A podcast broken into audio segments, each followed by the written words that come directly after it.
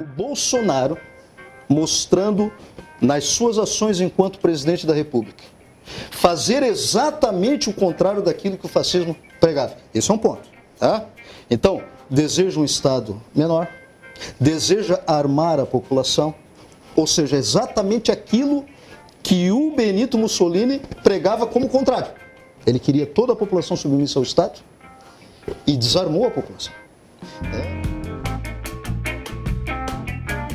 Oferecimento: Giasse Supermercados. Pequenos preços, grandes amigos.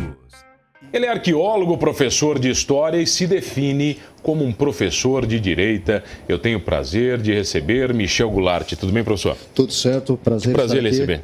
Obrigado. Vem cá, professor. Primeira coisa, professor de história e de direita não combina. É, não combina, cara. Estou até pensando ah. em desistir. Mas por quê? Mas por que você se define como é, professor de direita? É, eu sempre fui de direita, né? apesar que essa questão entre posicionamento político, movimento, né? é, como o movimento conservador, por exemplo, né? no qual eu me identifico, uma direita conservadora né? aqui na, no país.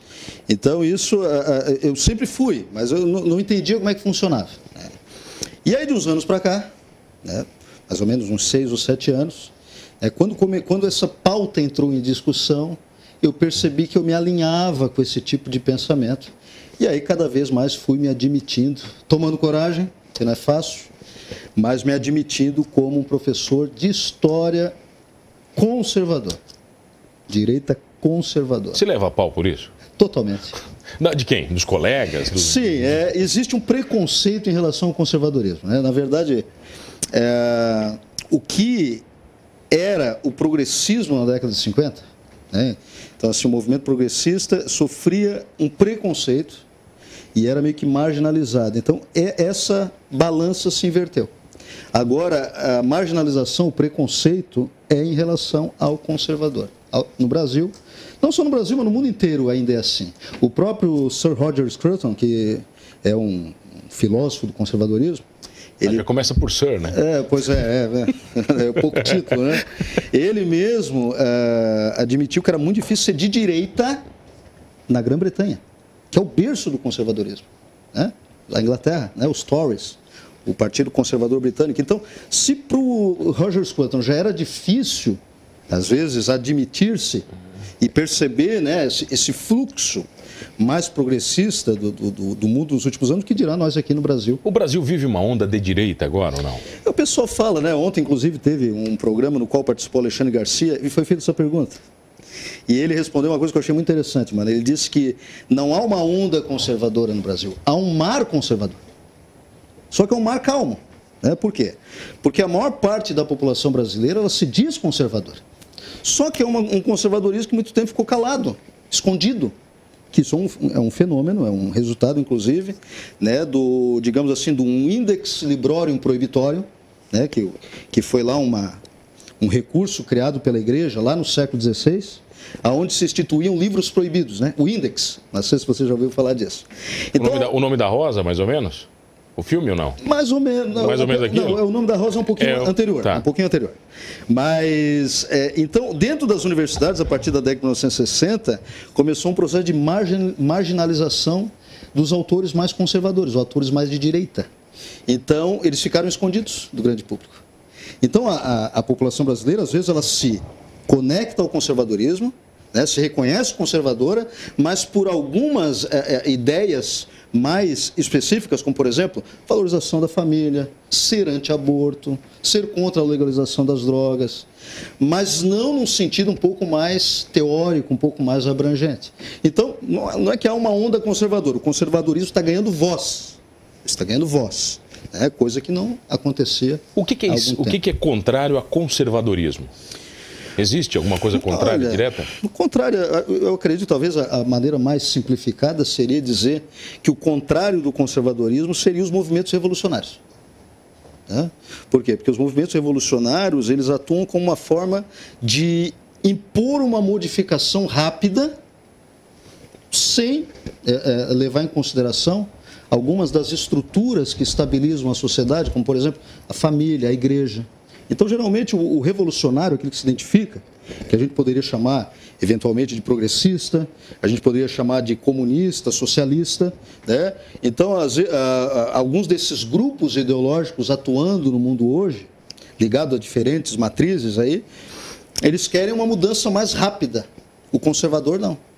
O conservador ele acredita na necessidade da preservação dessas colunas que nos sustentam e que nos dão identidade. Professor, e onde entra o fascismo? Você falou de progressismo, comunismo e socialismo.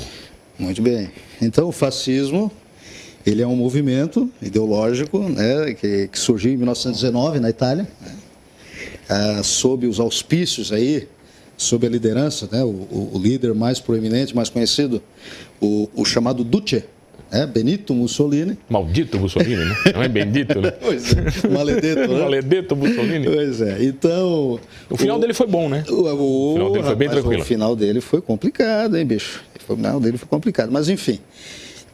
Então ele, ele organizou um grupo chamado é, Camisas Negras, né, que era uma referência aos camisas vermelhas na época lá de é, Piemonte Montese, é, Piemonte Sardenha, perdão, né, na época da, lá por volta de 1860, na unificação da Itália, tinha os camisas vermelhas, que foram liderados por um cara, um cara que a gente conhece, que foi o Giuseppe Garibaldi. Né? Então ele pega esta referência né, e começa lá um movimento dentro da Itália, instituindo então o Partido Fascista, né? Facho de eh, facho de libertar, né? De liberdade que eles chamavam lá, que tem aquela aquele símbolo, né? Do feixe né? e do machado, que era um que era um símbolo lá da guarda pretoriana romana. Então, o fascismo ele, ele constitui assim de um, de um conjunto de um, um movimento político ideológico uma série de características. Né? Dentre essas características, nós temos algo muito assimilado ao fascismo, ao, desculpa, ao nazismo, que é a, a existência de um líder carismático. Então, por exemplo, na Alemanha nós temos o Führer, na Itália nós temos o, o Duce. Né? Nós temos uma, o fascismo muito caracterizado por, pelo papel fundamental do Estado como controlador da vida do, do cidadão. Né? O próprio Mussolini dizia, vou parafrasear, né? Nada além do Estado, nada fora do Estado e nada contra o Estado. É.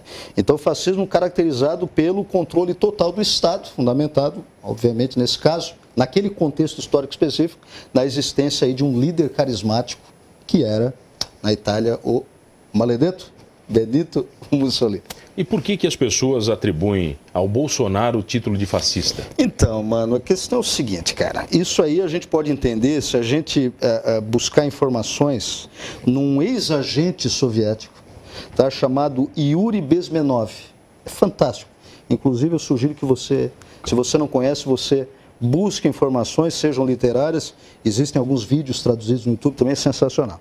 O que, que o Yuri Bezmenov ele, ele, ele fala? Ele fala que a União Soviética ela trouxe uh, algo né, na história que, que ficou muito forte, que é a questão da propaganda.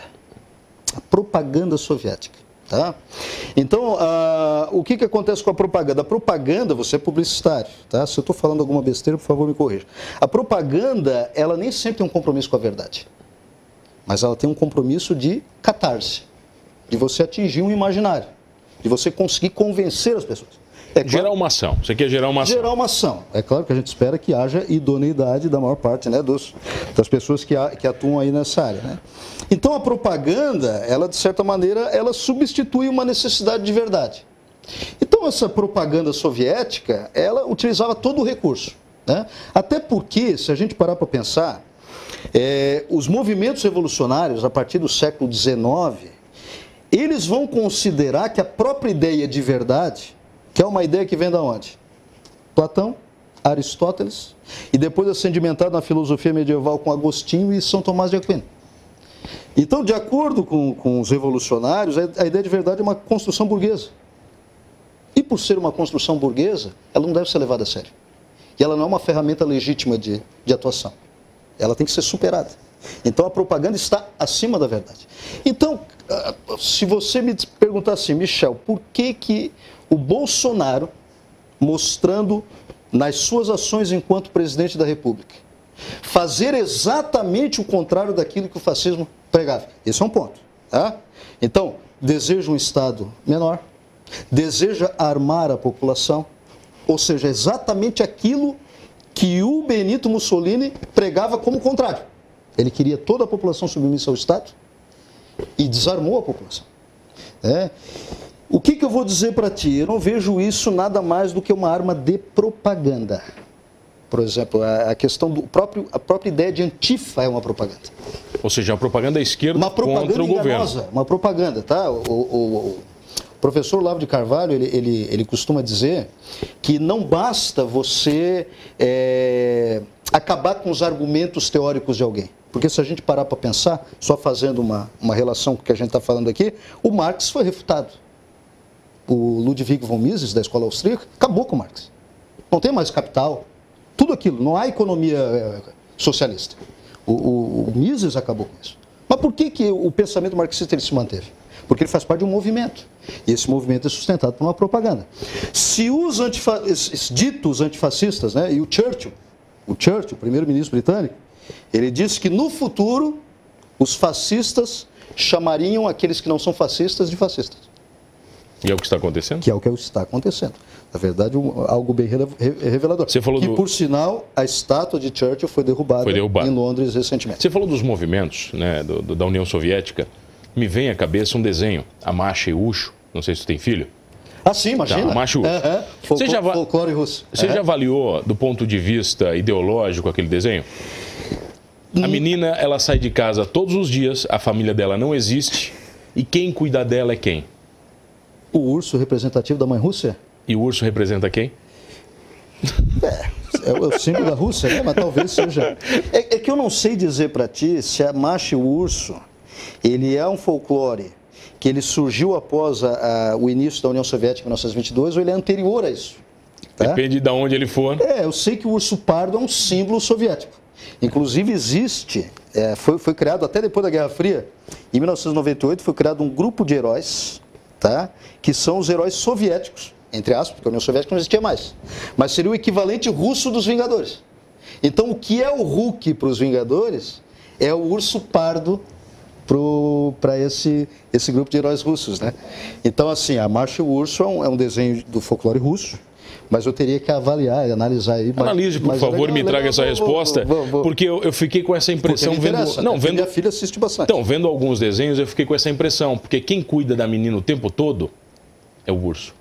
Verdade. A família dela não existe não no desenho. Não existe, não existe. Pode haver uma mensagem subliminar ali. Né? Vamos falar um pouquinho mais disso na volta, pode ser? Pode. Eu tenho o prazer de receber ele, o professor Michel Goulart, num papo muito bacana, endireitando este programa aqui. A gente já volta. Voltamos, voltei aqui no Manos Talk Show e você já sabe, comigo, Mano Dal Ponte, duas entrevistas sempre inéditas, todas as noites, aqui na RTV. Canais 19.1 da sua TV aberta, 527 da NET Criciúma, online no portal rtv.com.br. Perdeu um Manos Talk Show fácil, não se desespere, entra lá no YouTube ou no Spotify, você vai curtir todos completinhos, inclusive este com o professor é. E o que mais? Antropólogo? Arqueólogo. Arqueólogo. Arqueólogo antropólogo. Que não antropólogo. exerceu função. Nunca? Nunca exerceu Nunca função. foste... Não, não, não, não. Foste cavar nada? Nunca fui cavar. Não existe? Não, não. Diz, você... Dizem que a minha carreira já começou em ruínas. Pô, mais, mais complicado. Mas você criou um site para falar de história, professor Exato. Michel. Isso. E o que, que você fala nesse site? Então, esse site aqui ele já existe há bastante tempo, né? Ele, ele foi criado em 2009, então 11 anos. E é um site que ele, ele acabou se tornando bastante relevante aí na, na internet brasileira, considerado um dos melhores sites de história da, da internet nacional. Agora, eu admito para você que é o seguinte, eu, te, eu tenho uma base de, de, de professores que eu, que eu, que eu tenho muito contato, vários alunos entram em contato comigo, inclusive, mas o site História Digital ele foi criado com um objetivo muito simples, criar um banco de, dado, de dados de recursos para eu usar em sala de aula. Aí eu coloquei ali, né, virou um, um, é um repositório de, de recursos como jogos, filmes, imagens variadas, né? É, que da minha própria experiência em sala de aula eu acabei colocando ali e acabou recebendo uma, uma quantidade de visitações bastante significativa. E aí ele cresceu, né? Mas é, e cresceu, depois de um tempo diminuiu, mas por que ele permanece ali ativo? Eu tive vários amigos professores que desistiram de blogs e sites, porque não tiveram mais o retorno depois do advento do YouTube, né, lá em 2012, 2013. Mas ele continua firme porque ele mantém-se fiel ao motivo pelo qual ele foi criado, né? ou seja, tem um banco de dados ali, recursos que eu, eu mesmo uso. Você manda os alunos para lá? Você manda os alunos para lá de vez em quando? Às vezes sim, às vezes eu mesmo abro o site em sala de aula e uso alguns dos recursos, né, slides, é, jogos que eu crio, eu crio jogos interativos, às vezes no, no PowerPoint, uso ali com eles e a gente vai trabalhando ali, tentando diversificar dentro das possibilidades Obrigado. que nós temos. Você fala muitas verdades e elas são inconvenientes para algumas pessoas. Às vezes é. sim. Alguns pais professores, direção de colégio te perseguem por isso? Já fui perseguido. Eu já trabalhei numa escola que eu sofri uma perseguição bastante significativa, inclusive o ano passado. Eu sofri muito nessa escola, prefiro não, não dizer. Mas isso... era uma escola conservadora ou não? É, eu pensei que fosse. Eu, eu me iludi. Na verdade, deveria ser. Pela, pela essência. Pela essência, pela criação e pela fundação, mas não é. é acabou é, é, se enveredando para um outro caminho mais à esquerda, digamos assim, né? Então, assim, uh, o, o, que que acontece? Uh, eu, eu, sempre procurei ser muito honesto em sala de aula, né? Então, o que que eu faço? Eu abordo os assuntos procurando trabalhar eles em dois vieses. Então, por exemplo, eu estou falando agora, na, na, atual escola onde eu trabalho, estou falando de Revolução Francesa. Então, eu uso, dentro da, da, ideia da Revolução Francesa, eu trabalho com um autor que é, é, é o autor mais tratado em vestibulares, exames externos, né, com, que é o Eric Hobsbawm, um autor britânico de ascendência egípcia, né, que ele faz uma grande propaganda, por sinal é um autor marxista, tá, mas eu acho que nós temos que abordar sempre todas as possibilidades. O que acontece é que a esquerda não quer esse diálogo. Não quer esse diálogo. Essa é a diferença. Essa é a diferença. A direita estuda os dois. A esquerda, só, quando estuda, quando estuda. Só um lado. E não é sempre que estuda, na verdade, quase nunca estuda só um lado. Né? Então, por exemplo, Eric Hobsbawm, que trata a Revolução Francesa como um farol de liberdade né, nessa transição da Idade Moderna para a Idade Contemporânea. E falei né, do outro autor, né, um historiador e filósofo britânico, que é o Edmund Burke, né, que ele escreveu um livro chamado Reflexões sobre a Revolução Francesa, em que ele diz que a Revolução Francesa não foi esse farol de liberdade. Muito pelo contrário. A Revolução Francesa, ela institui a base do que no século XX vão ser a, a base dos movimentos totalitaristas.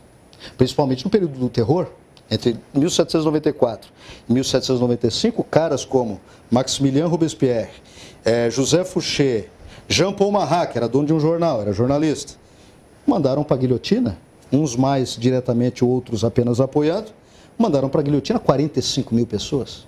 Era proibido falar em Jesus Cristo durante a Revolução Francesa. É, na, nesse período mais radical jacobinista, era proibido falar em Cristo. Ah, os cemitérios foram esvaziados de cruz. Era impossível batizar na igreja, era impossível falar em Cristo e era impossível casamento religioso. Tanto que eles assinaram lá em 1791 a Constituição, desculpa, a Constituição Civil do Clero que era justamente é, submeter a igreja ao Estado. Quando tudo isso passa na França? Como assim? Essa história toda, ela, não, ela nunca não, passou? Nunca passou. A França vive hoje a ainda verdade, os reflexos de estudo? A, então, eu, eu, eu arrisco dizer que a França, infelizmente, padece da mesma mentalidade revolucionária tá? É, muitos vão me odiar porque eu estou falando isso, mas ela padece da, da mesma é, mentalidade revolucionária de 1789 mas e 1799. Isso, isso é quase um neoliberalismo ou um liberalismo ou não? Não, isso não, não tem nada é a ver. Tota, não, nada a ver? Não, não, não, tem nada a ver. Não, isso é, isso é a base do totalitarismo. É o contrário. É o contrário. É totalmente. o liberalismo, o liberalismo, né? Ainda que alguns liberais eles se fundamentem numa versão muito individualista, né? liberdade total, liberdade total, liberdade total, o que eu já não concordo, o conservador ele não, ele não é ele, ele não tem essa percepção individualista, né? Tanto que eu tenho alguns colegas que são anarcocapitalistas, por exemplo. É, também expressões bonitas. Também né? conhecido, é, pois é, expressões várias expressões, né? Várias tribos, que, é, é, é, que eles são chamados também de libertários, né? Então eles pregam o individualismo total. A pessoa pode fazer o que quiser da vida. Né? Então, libera o aborto, muitos, né? Então, eu estou simplificando aqui, mas de maneira geral. Libera o aborto, liberta a droga, liberta tudo, né? acaba com o Estado de vez e deixa que o, que o capitalismo ele se desenvolva por maneira própria, né? como se fosse aí um, buscando o liberalismo clássico do Adam Smith, uma mão invisível ali, vai se guiando. E a população, de repente, mais pobre, mais desassistida, através de vouchers. Né? Mas aí é uma, uma, isso é uma outra questão. É uma outra teoria. Mas o, o, o, movimento revolucionário francês, até o totalitarismo nazi-fascista, não tem nada de liberal. Muito pelo contrário. Eles submetiam até as entidades capitalistas, como ocorreu no, no, na Alemanha nazista, eram todas submetidas à vontade do Führer. Eram todas submetidas ao Estado alemão nazista. Então isso não tem nada de liberalismo. Há uma distorção, né? A pessoa que diz que isso é liberalismo está viajando na maionese. Né? Então, uma outra coisa ali. Só... Eu falo para você porque eu já ouvi essa referência e não foi uma vez só. É, claro. Por quê? Lembra da propaganda que a gente falou? Então, é essa relação? É, claro. Ou seja, ah, o que, que acontece? Eu tenho que associar o fascismo à direita. Né? Inclusive é chamado de extrema-direita. Né? Só que não existe elementos críveis né, que façam associar uma, o conservadorismo, que quer o Estado mínimo. Ó, exemplos de conservadores: Winston Churchill. Né? Se a gente pega conservadores mais antigos, lá Thomas Jefferson. Né? Só que esse conservadorismo mais atual, ele, ele vem com Ronald Reagan, Margaret Thatcher na, na Inglaterra que eram a favor do Estado mínimo. O fascismo é a favor do Estado máximo. Então, que palhaçada é essa? Por que essa relação? Inclusive, o que, eles, tem a ver com a direita? Inclusive, isso? na Inglaterra, uma das coisas que eles fizeram para destruir a corrupção foi desburocratizar o Estado. Totalmente. O Estado virou digital, Totalmente. Né? Dizer, tiraram carimbos, os Sim. carimbos sumiram. O próprio Ronald Reagan, que, que governou uh, os Estados Unidos, foi presidente uh, na década de 1980, ele dizia: o Estado tem que deixar o cidadão em paz. Não incomoda, né? Não incomoda, deixa o cidadão ter a sua prosperidade. Então, nós conservadores, ah, eu acho que o fundamento, inclusive agora, ah, dentro de toda a situação que o Brasil está passando, nós procuramos defender a nossa liberdade. A nossa liberdade de ir e vir, a nossa liberdade de expressão, né? ou seja, tudo aquilo que nos dá liberdade. E só para finalizar, um ponto que você tinha perguntado de anti, uh, antifascista, os antifas. É, eu, só, eu só quero deixar um questionamento. Se os antifas são tão antifascistas assim, por que, que muitos defendem o Getúlio Vargas, que foi o maior fascista que teve na história republicana brasileira? Essa é uma pergunta que você deixa no ar. E você volta aqui para falar sobre liberdade e democracia. Pode ser, professor? Perfeito. Que perfeito. prazer lhe receber. Mano, foi. Adorei a conversa. Obrigado por essa oportunidade. O pessoal é. te encontra no História Digital? História Digital. .org. .org. Facebook, Instagram também estamos lá. Michel Goulart. Se for para meter o pau, pode procurar. Manda bola. Michel, obrigado, professor. Imagina que... Obrigado a você que está comigo todas as noites. Não esqueça de uma coisa: direita ou esquerda, ou nem sabendo o que você é ou não, somos todos humanos. Oferecimento: Giasse Supermercados. Pequenos preços, grandes amigos.